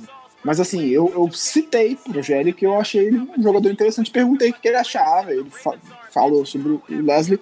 Leslie é um cara que ele tem uma boa árvore de rotas, ele corre bem rotas e ele consegue big plays, ele é um cara que estica bem o campo, ele não, é, ele não se limita a esse papel, como se limitava o Perman, por exemplo, quando foi draftado. Ele era um cara que se limitava a rotas longas. E o Leslie não, ele consegue trabalhar bem a árvore de rotas dele. Mas teve um problema absurdamente grande com drops, ele dropava muitas bolas no, no college, assim, coisa, coisa bizonha e vergonhosa, assim, de dropar. E isso fez com que ele caísse muito, o trabalho dele foi inconsistente, ele perdeu produção, ele. Então, acho que em termos de talento, ele talvez fosse um talento para ser escolhido antes. Mas muito pelo, pelo desenvolvimento dele durante o college, os problemas que ele teve de trabalho, essa questão de drops, ele acabou caindo para quinta rodada. É, eu acho um recebedor interessante. Se ele trabalhar, principalmente essa questão dos drops e conseguir melhorar em relação a isso, ele pode ser um cara, um bom valor, que já mostrou até uma boa química com, com o Lamar Jackson no, no Rookie Minicamp. É, o, Lamar Jackson passou bastante para ele durante as atividades. Ele não dropou nenhuma bola, mas também, assim, no minicamp ninguém dropa porque ele não toma pancada, ele não tá pesado. Então, assim, não é referência nenhuma em relação a isso. Mas é um cara que eu tô curioso para ver, principalmente. Ele consegue ganhar bastante jardas depois da recepção também. E eu acho que isso é que interfere bastante nos drops dele, porque ele se preocupa com o que ele vai conseguir depois e não pega a bola. Como acontece com vários recebedores, o Perry não é um deles só. Mas é, é um cara que eu tô curioso para ver o desenvolvimento dele. A gente precisa trabalhar ele bem ele pode ser um, um recebedor interessante se ele for bem desenvolvido e ele melhorar né, nessa questão de ter, ser mais consistente e conseguir garantir recepções antes de pensar em correr com a bola. Mas é uma escolha que na quinta rodada eu acho válida e interessante. Certo. É, então agora passamos para a sexta rodada, é, onde a gente drafta ah, na escolha na escolha geral 190 o safety Deshaun Elliott de Texas. Que foi, esse foi um steal. Esse foi um steal. É, de fato. Assim, não era a maior necessidade do elenco, era uma necessidade. Então, na sexta rodada, com um jogador muito bom disponível, tá, tá excelente. Assim, não, não, dá pra. Só dá pra elogiar essa escolha. Achei muito surpreendente Sean Elliott, Elliott cair até a sexta rodada. É um jogador bem interessante. É um jogador que consegue. É, é um safety veloz, que consegue encher bem a box, que consegue atacar o, o meio do campo, fazer essas coberturas que, que a gente esperava que o Tony Jefferson fosse conseguir fazer na última temporada. Ele não foi tão bem. Então, assim, ele é um cara que, que pode fazer isso bem. e pode entrar bem nessa rotação de safeties, até porque na última temporada os nossos safeties basicamente jogaram todos os snaps. A gente não tinha rotação. Então ele pode trazer essa rotação, que é uma coisa que a gente precisava, e pode ser bem utilizado pre- preenchendo a box, atacando o jogo corrido, que é uma, uma das principais qualidades dele. É, não entendi porque que ele caiu tanto, e acho que foi um dos grandes estilos desse draft, foi o Deshaun Elliott na sexta rodada. Gostei bastante Sim. dessa escolha. De acordo. Ótima escolha. Também draftamos ainda na sexta rodada, na geral 212, Greg, Greg Se- Senat, Senat, Isso. Gregor E- Senat. Senat, teco de Wagner. Nunca, nunca tinha ouvido falar nessa universidade, desculpem. Nem no jogador. Também Nem não. É, ainda na sexta rodada, na 215 geral, Bradley Bozeman, o center de, de Alabama. Por, É, o- Uhum. Esse é um jogador que dizem que é sólido e tal, nada espetacular, mas nada espetacular. Sim. É, o, o, o, o Senat, é, Senat, Senat, sei lá, foda-se. Senat. É, Senat, tá. É, ele era jogador de basquete na Universidade de Wagner e depois transferiu pro, pro, pro futebol americano. Ele é um cara muito rápido pra posição, ele tem agilidade, mas assim, obviamente ele precisa ser trabalhado, ser desenvolvido com calma, assim, sexta rodada, né? Então a gente não espera muito, muita coisa dele. O Bozeman é, foi titular de Alabama por muitos anos, foi ele que pediu a noiva em casamento depois do título universitário no campo, você viu essa história? É, vi, mas não entrei em detalhes de, de Então. como que foi, não. Ah, ele, ele foi campeão do college e pediu a noiva em casamento dentro do campo, Que bonitinho. basicamente. É. Seria aí- foda se ele tomasse um não, né? Tadinho. Enfim, e, é, ele é um cara sólido, mas assim, nada espetacular. Ele vai, ele vai brigar com, o- com o Matt Scura e com talvez o, o Nico Siragusa pela, pela vaga de center titular. E pra fechar o draft, ao apagar das luzes na sétima rodada, escolhe 238 o Zach Sealer, defensive line de Ferris State. O nosso É, draft o- desse ano. O que, que a gente vai lembrar dele é única e exclusivamente por causa do, do- da ligação do Ozzy por ser a última escolha da carreira dele. Pronto. Tem um, tem um vídeo, inclusive, do da War Room com o Ozzy ligando pra esse cara e. Putz, cara, é. É justamente o que eu tô falando, pô. É, de arrepiar, assim, é, os aplausos e tal, é muito legal. O Oz merece, é um, é, foi um baita de um, de um GM, apesar de a gente ter nossas críticas em relação ao trabalho dele há alguns anos. Acho que envolve muita, muitas questões que não são só ele. Ele não assiste tape de todos os jogadores e, e escolhe sozinho. É uma equipe, é uma equipe de scout grande e que perdeu muitas peças depois do Super Bowl porque é a boa. Então os caras foram contratados para funções melhores em outras equipes. E naturalmente a substituição às vezes não, não dá certo. Eles apostaram em caras muito jovens na equipe de scout depois que a gente perdeu esses, esses, esses caras bons. E demora um pouco assim para o cara ter a mesma experiência e a mesma visão do que tinha o antecessor. Então, assim, ele teve alguns problemas que estão melhorando nas últimas temporadas, claramente. Assim. Nós tivemos drafts muito ruins depois do, do Super Bowl e agora a gente voltou a ter boas classes. A classe do ano passado é boa, essa classe também aparentemente é muito boa. Assim, acho que desde que eu acompanho o futebol americano é a melhor classe do Baltimore. Então, o Ozzy é um cara que merece todos os elogios, todos os prêmios e é um dos melhores GMs da história da NFL, isso é negável, indiscutível. Vai fazer falta, obviamente, mas ele vai ainda servir como um consultor.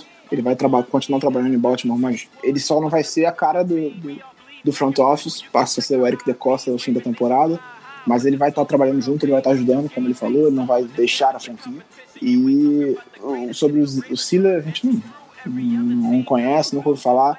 Ele recebeu até muitos elogios durante a transmissão, na escolha. Falaram que ele é um cara bem explosivo, um pass rusher interessante, que no nível de college que ele, que ele enfrentava, ele, ele parecia que, tava, que era um adulto jogando contra crianças. Assim, ele destroçava os adversários, porque ele era muito melhor que os outros. Mas assim, dificilmente ele é um cara que vai ser oh, excepcional.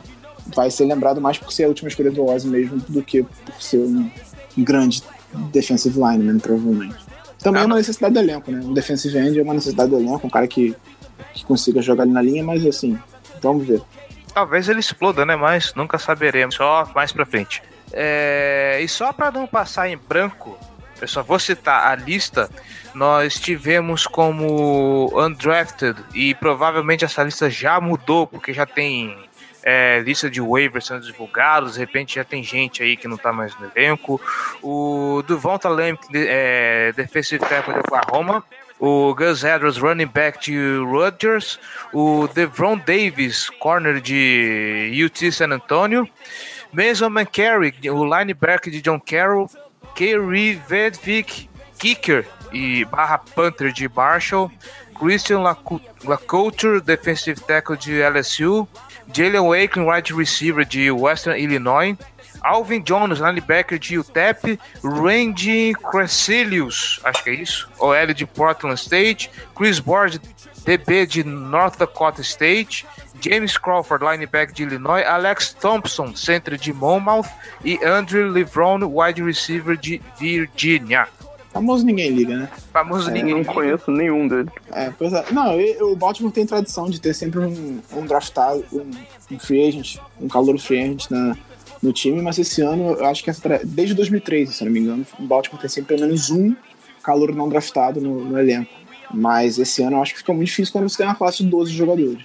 Eu também acho que. Gente, nunca mais ouvi falar desses caras. É, é, é, acho muito difícil, improvável. Talvez o running back fique, mas assim, não, não apostaria nisso. Mas é, quando você tem uma classe de 12 jogadores, a tendência é que de fato fique basicamente bem difícil de um desses caras conseguir chegar ao elenco. Pois é. Bom, Até porque é. o Baltimore não gosta de cortar escolhas de draft. Né? Uhum. Não é perfil do Oz, então a tendência é que todos os sete estejam no elenco no começo da temporada. Todas as sete rodadas, né, no caso, todos os 12 jogadores estejam no elenco no começo da temporada e, e esses undrafts eles não tenham espaço pra pra jogar. No máximo, o Practice Squad, olha lá, né? Ah, aí sim. Bom, acho que é isso, né? Podemos ir para as perguntas então? Por favor.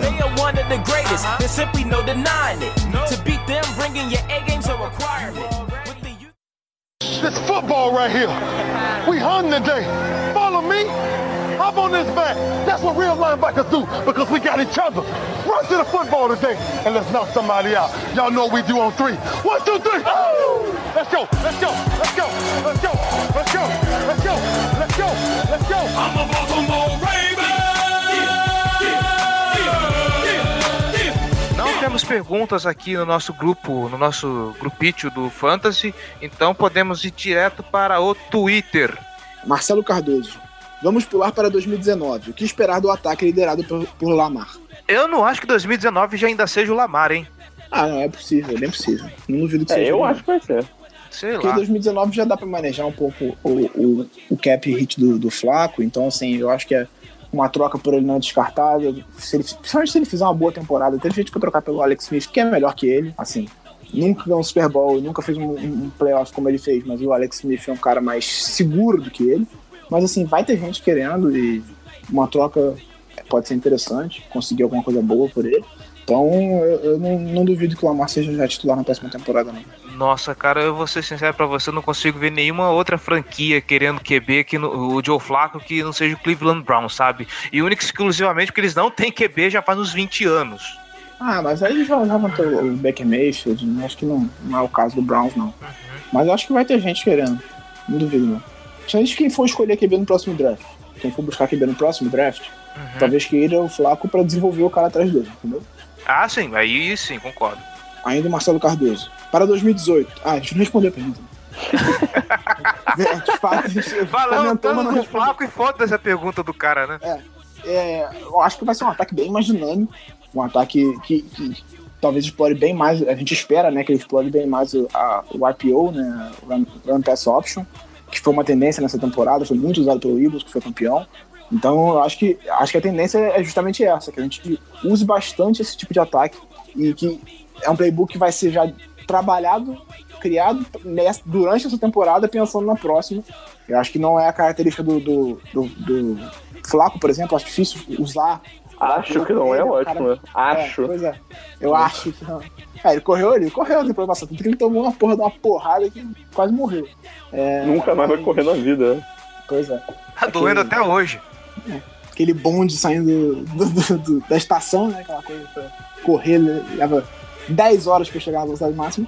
Mas acho que vai ser um ataque bem mais dinâmico, bem mais rápido e explorando bastante essa, essa característica das corridas do Lamar Jackson, porque é uma característica interessante e é o futuro da NFL passa muito por isso. Só você ver a quantidade de QBs que correm bem mais, os, os mais novos correm muito, então a tendência é que a gente explore bastante essa qualidade dele nisso.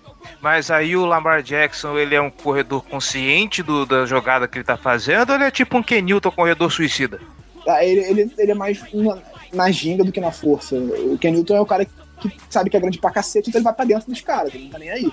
O Lamar Jackson não, ele dá aqueles cortes, ele dá uma gingada de corpo pra tirar o marcador, é uma, questão- uma característica mais diferente, ele não tem o tamanho que tem o Ken Newton. Ken Newton tem corpo de linebacker, pô. Ele é mais um, não sei, comparação. Entendi. Talvez um wide tree, mas o wide tree ele, ele corria pra dentro também e machucava, porque ele era Não, magro. não, o, o Roberto, o Roberto Grifo III era meio suicida também. É, ele era suicida, Não, ele era é um suicida terrível. magro. Terrível, nossa. Não, o, o, o, o RG3 não consegue fazer um slide, cara. O Flaco também não. É, mas o Flaco tudo bem, né, porra? O Flaco é o tamanho dele. Ah, o Flaco tudo bem, o, o Robert Griffin não pode, né?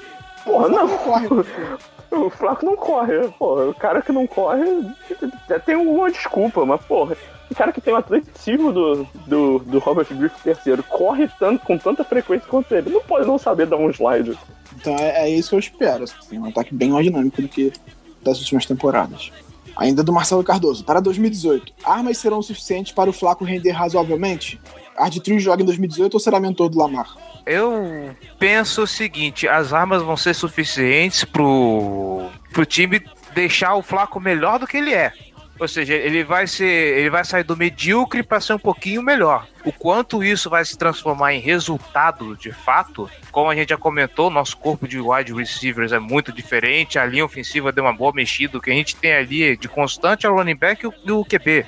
Vamos ver se isso, se toda essa mudança vai ser transformada em resultados. Agora que o Flaco tem uma condição muito melhor esse ano de render mais do que ele rendeu nas outras temporadas, isso com certeza. É, eu acho que. A gente precisa, é difícil você projetar justamente pela quantidade de mudanças. Assim. A gente não sabe se vai dar certo. Existe uma mudança muito grande na linha defensiva, existe uma mudança muito grande no corpo de recebedores. Ele tem mais talento para trabalhar, de fato, mas, assim, eu acho que passa muito por, por- pela questão física dele, se ele vai estar bem fisicamente, que ele não esteve nas últimas temporadas. Isso é claro. Ele fisicamente estava mal, ele teve lesões, então passa muito por isso, passa muito pelo, pelo, pelo trabalho do, do Mornhinweg desenvolvendo esse ataque, sabe, chamando as jogadas e tal. Então é difícil você projetar, mas é, ele tem armas, ele tem peças para ter um, um ataque bem mais dinâmico, bem mais não dinâmico, mas bem mais consistente do que na última temporada. E agora ele tem um Tyrande pra, pra, pra passar a bola, né? É, ele já tinha. Múltiplos tarentes. Múltiplos Agora ele Tyrande. tem dois talentos. Ai, que beleza. É, sobre o RG3, eu acho que ele, ele é mais um, um reserva ali de segurança por causa de, de alguma lesão. Porque, assim, basicamente, se o Flaco machucar e perder a temporada, acabou a passagem dele pelo Baltimore. Acho que isso é, com, E já, é já deu, né? consenso. Acho que isso é consenso. Se ele, se ele machucar e perder a temporada, acabou a carreira dele em Baltimore, e aí é começar o futuro, que é o Lamar Jackson. Então, assim, você tem um RG3 homem. ali, você tem um RG3 ali pra, se o Flaco machucar, você já começa a projetar o futuro. Você começa a trabalhar um playbook com o, Lamar, com o RG3 para ser usado pelo Lamar Jackson na próxima temporada. Eu acho que é, é- é- o plano é basicamente esse. E convenhamos que, apesar dos pesares, o, o Roberto Grifo III ainda era melhor do que o nosso antigo QB reserva, né? Não, vamos pegar aqui novamente. Volta aqui ao ditado. Pra quem não tem nada, metade é o dobro. Ai, ai. Qual jogador pode contribuir mais rapidamente para o time e quem pode surpreender? Vamos às apostas. Ah, cara, assim, eu acho que o.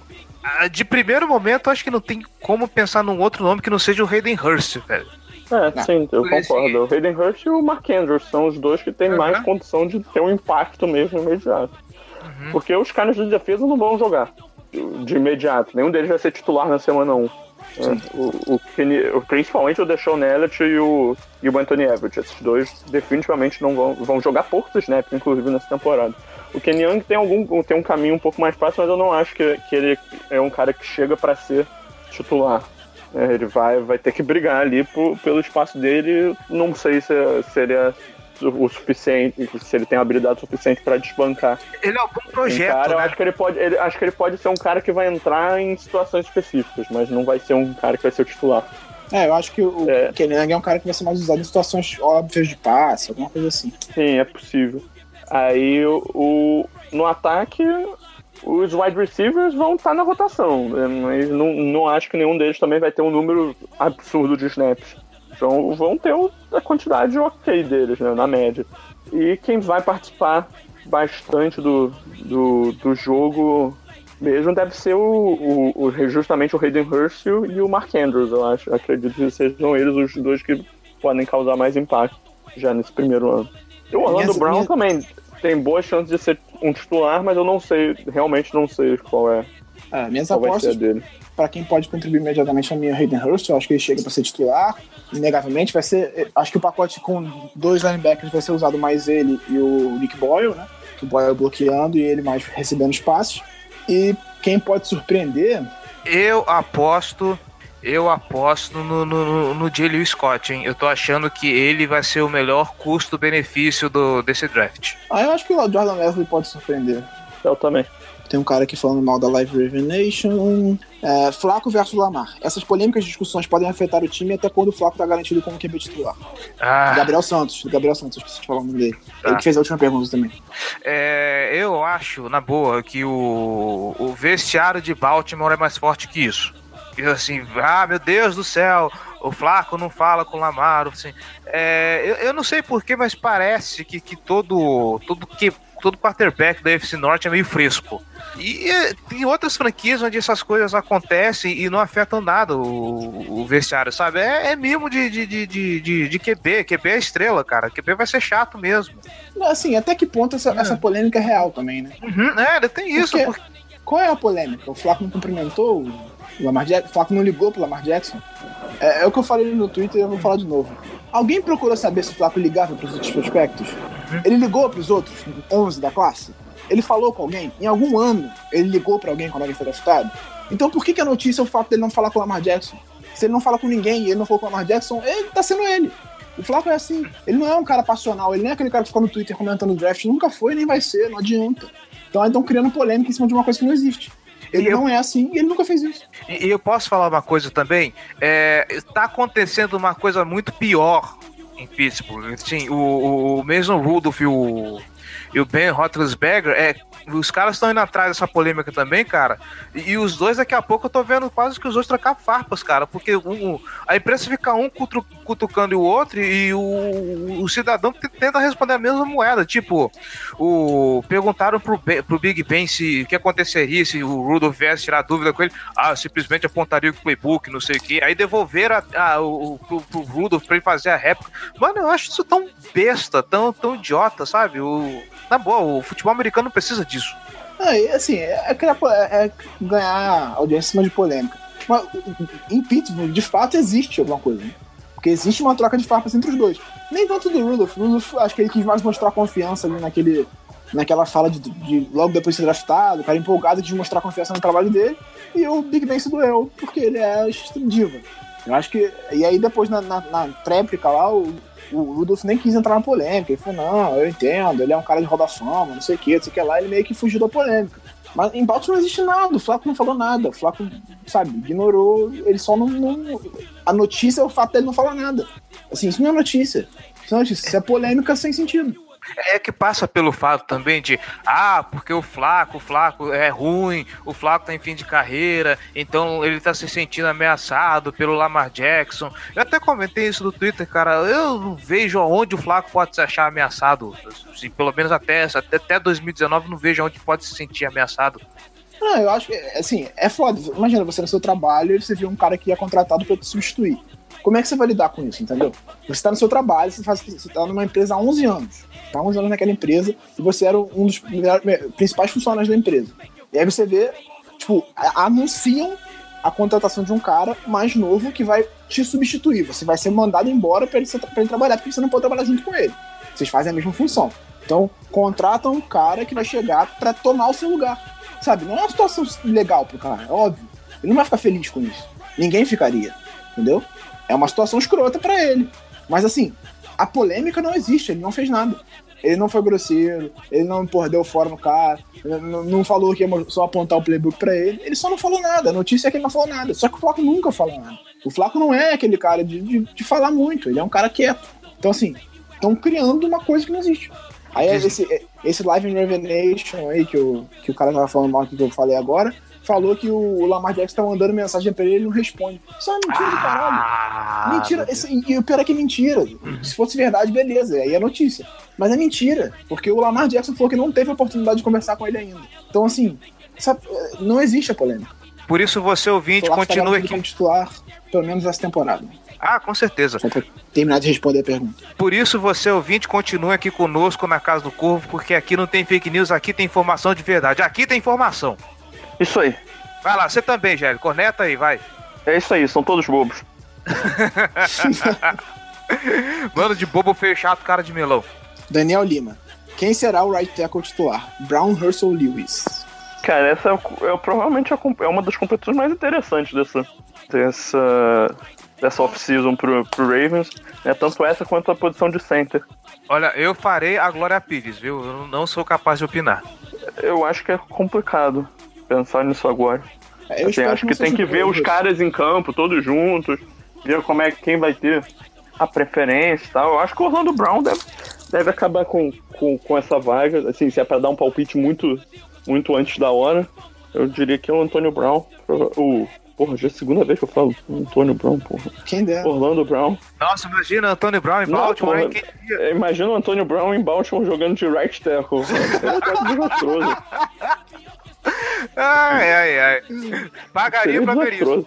Pagaria pra ver isso, só pra ver como é que é. Um, um joguinho só. Tá suficiente. É, eu só espero que não seja o Hurst. Assim, a experiência que a gente tem de ver o Hurst como tackle foi bem ruim, então... É, sim, exatamente. O Hurst tem que estar lá pra, pra jogar de, de guarda mesmo. Acho que o contrato dele é um contratinho bacana. Acho que dá pra, dá pra botar como, como um dos guardas. Aí usa ele, o Yanda de guardas, né? Obviamente, o Stanley e o Brown de tackles. E o center fica lá incógnita, né? De quem vai ser. É, tem o Alex Pode ser Lewis guarda Escura, também. pode... É, sim, tem o Alex Lewis também pra competir.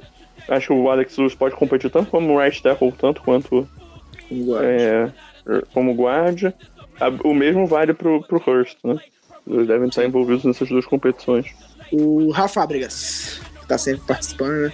É, o que vocês acham do Ravens ter passado Dervin James, Tremaine Edmonds, Rashan Evans e Calvin Ridley? Seremos punidos? Eu não, não, eu acho que não. A classe, a classe que a gente draftou tá boa. Se a gente tivesse feito um draft horroroso, né? Tipo, draftado um Perman da vida, aí sim, eu, eu concordo. Porra, a gente tava com Calvin Ridley lá na, na- no board e deixamos passar. Mas a classe tá boa.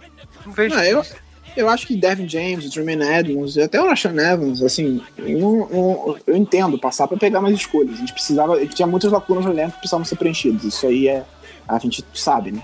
E conseguimos fazer um bom trabalho no, no draft. Então, acho que tá de bom tamanho. O, o Calvin Ridley é que eu tenho minhas dúvidas. Eu acho que talvez seria melhor ter pegado ele na primeira rodada, continuo achando isso. Eu, eu tenho certeza disso. Mas não chega a ser um absurdo, né? Ah, assim, eu, eu, eu acho que a resposta pro Calvin Ridley nós veremos na, na, no final da temporada. Não sei se, meu Deus do céu, poxa, a gente tinha que ter draftado o Calvin Ridley. De repente ele é um bust. É, pode É, a questão do Calvin Ridley é que ele chegou numa situação que ele não precisa ser o, o wide receiver 1, Isso. porque tem o Julio Jones lá junto com ele.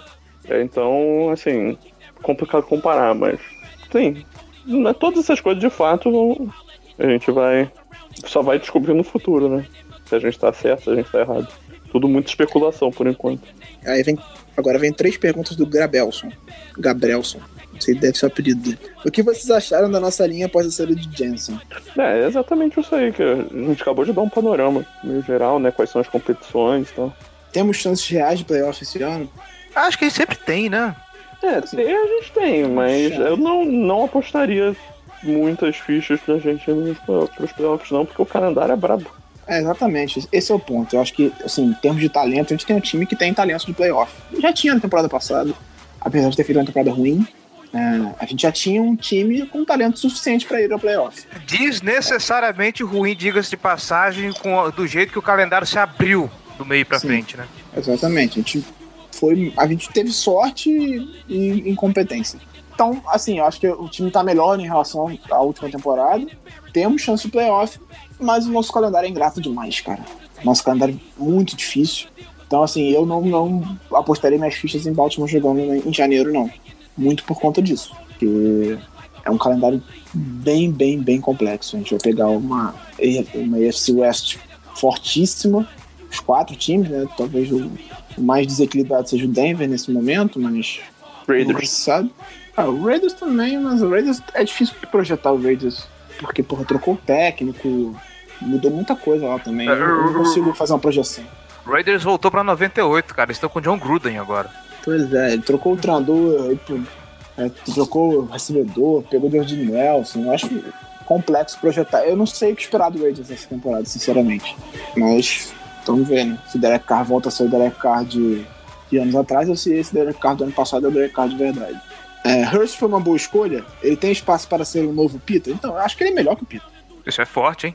O Peter não foi um oh, maravilhoso talento. Foi um talento bom, pô. Que foi muito prejudicado pelas lesões, é, é, é claro, né? Mas que nunca foi excepcional. Então eu acho que o Hurst tem potencial para ser melhor que ele. Mas, assim, sobre se foi uma boa escolha ou não, a gente já falou, mas eu acho que se eu fosse apostar, eu acho que o Hurst tem talento para ser melhor que o Peter. Mantendo as produções como estão e pensando no impacto possível dos nossos prospectos, qual a expectativa de playoff nos próximos anos? Não tá falando só da próxima temporada, mas nos próximos anos. Porra, é muita projeção envolvida né, num negócio desse.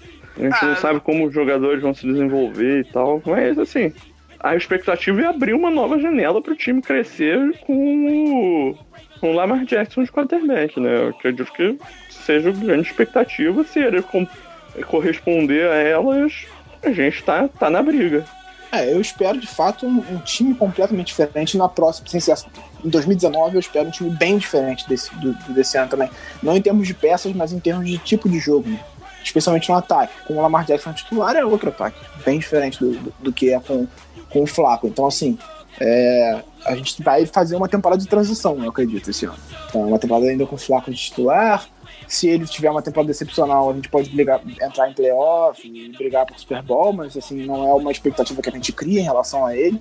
É, não é um cara que tenha feito temporadas regulares excepcionais ao longo da carreira. São 11 anos, eu não me lembro de uma temporada regular dele muito acima da média. A melhor foi em 2014, né?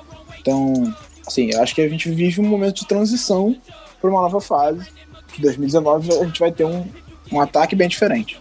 Pelo que o pouco que eu conheço de, de, de Baltimore nesses últimos anos, quase- se você olhar o papel, o papel, pegar o roster dos 53 assim, e olhar, por mais que a gente tenha umas deficiências grosseiras, tivemos uma defici- umas deficiências grosseiras, tipo linha ofensiva, por exemplo, é, é um time que assim sempre beliscou lá o wild card, então sempre entrou no- nos playoffs de uma forma ou de outra.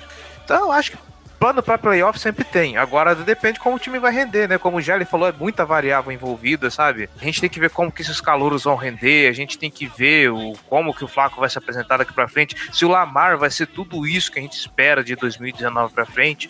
No papel, assim, sempre dá para beliscar a vaga de playoffs ali pelo, por um wild card. Agora, se a gente vai de fato, é um negócio, é previsão de, de, de, de futurologia, difícil. É, assim, muita coisa, muita coisa pode acontecer. Porra, o, o, o Lamar Jackson pode ser um bust ou pode ser um gênio. O, o- Jordan Leslie pode ser uma surpresa ou pode ser um fracasso. Então, assim, é, é difícil você projetar assim nesse momento. A gente não sabe o que, que esses caras vão render, a gente não viu eles em campo ainda, a gente não viu nem eles treinando com o pad ainda. Então, assim, é, é bem difícil você projetar alguma coisa nesse momento. Eu acho que potencial existe, mas ele precisa ser desenvolvido, não adianta. Então vamos fazer um bate-volta aqui rapidinho com o Kaique Coelho, que deixou quatro perguntas. Primeira, quais jogadores devem contribuir mais nesse primeiro Gostei ano? da simetria. Simetria no podcast. Começa com, com a gente falando do, do, do texto do Kaique, termina com. E termina com, justamente com ele. Quais jogadores devem contribuir mais esse ano? Eu acho que isso aí é unanimidade, que vai ser o. Hayden Hurst. Nossa melhor e pior escolha. Melhor de longe é o Lamar Jackson.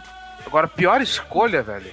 Então, tem muita escolha inútil no, no, no fim do draft, eu acho. Não, mas é, é, Se é pra ficar como. Mas é no fim do draft, então eu não julgo. então, Se é é pra, tá. pra dizer qual é a pior escolha, pra mim, provavelmente é o Hayden Hurst. Em termos de valor e de que a gente tinha disponível e tal, eu acredito que seja o Hayden Hurst. Talvez, não. não... O que não significa que ele seja ruim. Aham. Significa que foi uma escolha que a gente não concorda tanto.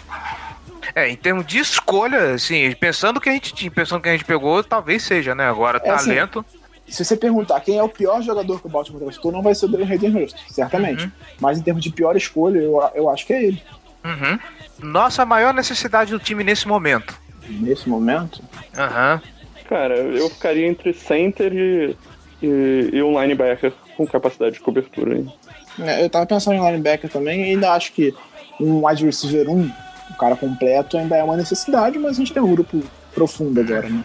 Então eu acho que linebacker ainda é uma necessidade. Não, eu fecho com, com o Gelli. Eu acho que center é uma necessidade mais. um pouquinho mais, mais latente. Óbvio que a gente precisa de linebackers, mas sei lá, center pra mim parece algo que não tá definido ainda. É, não, é a posição mais indefinida do, do elenco, certamente. Assim.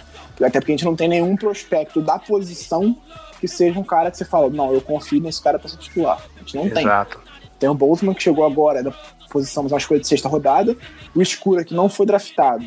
É, jogou de guarda no passado, mas é um, é um cara da posição, mas ele, sabe, a gente não viu ele jogando como center ainda. E tem os outros que podem ser transitados para essa posição, o caso do, do Nico Siragusa, do Alex Lewis. Então, sim, a gente não tem uma, uma, uma posição confiável ali, mas assim, eu acho que isso é uma coisa que o Baltimore faz bem, é, é trabalhar em ofensiva. Então, assim, não, não- não chega a me preocupar tanto. E pra fechar aqui, acham que temos um wide receiver e um running back com mais de mil jardas esse ano? Eu vou começar a temporada com aquele pontapé bonito, fazendo aquela bold prediction para as estrelas. É, Alex Collins vai ser o melhor running back da AFC. Não, ousado. É, Considerando que a gente joga na mesma divisão que o, que o Levan Bell, você foi ousado mesmo. É, Não, não, eu não. acho- eu- até Essa vai assim, ser a pior temporada do Le'Veon Bell ainda por cima. Se ele jogar, né? Por enquanto É. ele tá protestando ainda. Uhum. Eu, eu É, mas ele já falou que vai aparecer pro, Quem, quem? pra jogar no semanão. Ah. Jogar no semanão. Eu acredito que o Collins vai ter mais de mil jardas. Ele, por pouco, não, não bateu essa marca no ano passado. assim, considerando que ele jogou só a partir da terceira semana, se ele tivesse jogado as, as 16, ele teria, as 16 partidas, ele teria batido com tranquilidade a marca de, de mil jardas. assim. acredito que ele vai bater também antes da semana 14, ele já vai ter batido mil jardas. Talvez até antes disso. O wide receiver eu já acho mais difícil, bem mais difícil, né? Porque como a gente falou, a gente não tem aquele cara um, aquele cara que vai receber muitas bolas durante a temporada. Consiga ser um cara completo, receber passos longos, passos curtos, seja o cara que arrasta correntes, o cara mais confiável. Então, assim, eu acho que a gente vai ter muitos wide receivers com mais de 500, mas nenhum com mais de mil. Eu acho bem possível isso também. É, o wide receiver é um pouco mais complicado mesmo. Tá, tá, tá foda essa posição. Eu, eu, eu fico por aí mesmo, não, não, não vejo wide receiver batendo mil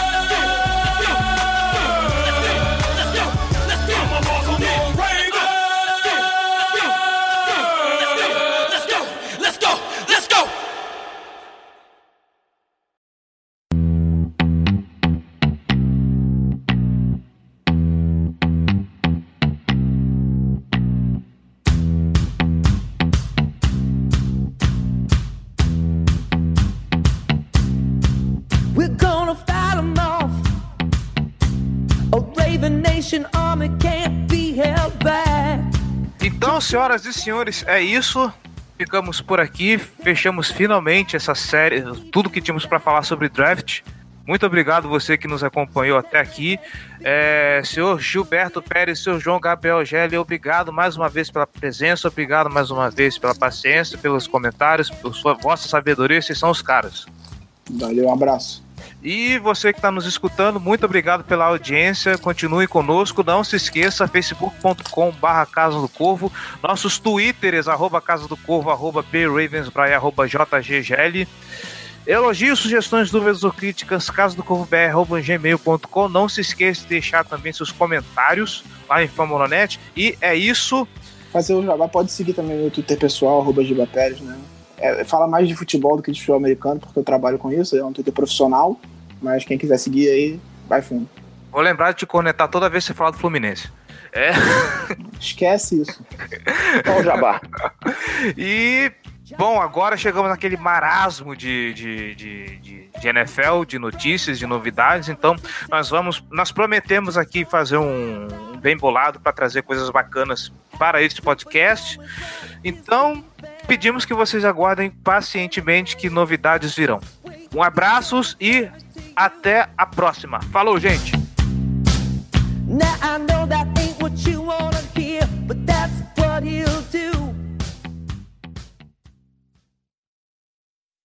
Pra fechar o round 4, nós draftamos Jaleel Scott, que o Giba falou rapidinho aí, o wide receiver de New Mexico State. É, eu vou falar pra você que o wide receiver. Não, peraí, peraí, peraí, peraí, peraí, peraí. Parei, parei, A parei, gente, parei. a gente foi na ordem errada. Faltou o Anthony Everett, né? Foi a primeira escolha do, do Ravens na quarta rodada. Foi? Pra mim não apareceu aqui, não. É, pode o, estar errado, o- então. o cornerback de, de Alabama. De Alabama. Ah, então desculpa. O- Chegamos. o Ravens não podia passar um draft sem pegar um cara de Alabama. Então, Veio o Anthony cara, que- Everett na quarta rodada. É, 118. eu vou fazer meu disclaimer que eu peguei essa lista da Sports Illustrated e eu não. Eu não vi essa escolha, então desculpa. Passei batido, então. É, eu- porra, quem mandou olhar no- nas fontes erradas? Tô aqui com o Wikipedia aberto. Desculpa, desculpa. Mas vamos É, falar do é. corner então. É, eu peço desculpa a vocês ouvintes, mas é que o Giba ele tá gravando dentro de um café. Ah, é uma não, pessoa mal, eu bati- chique. Eu bati, na, eu bati na minha, na minha caneca aqui do Real Madrid. Ah, é. Nossa, desculpa aí. É, eu não. Bem, bem, bem relevante especificar do que que era a caneca. Né? É, não, porque eu escuto na minha frente. Ok.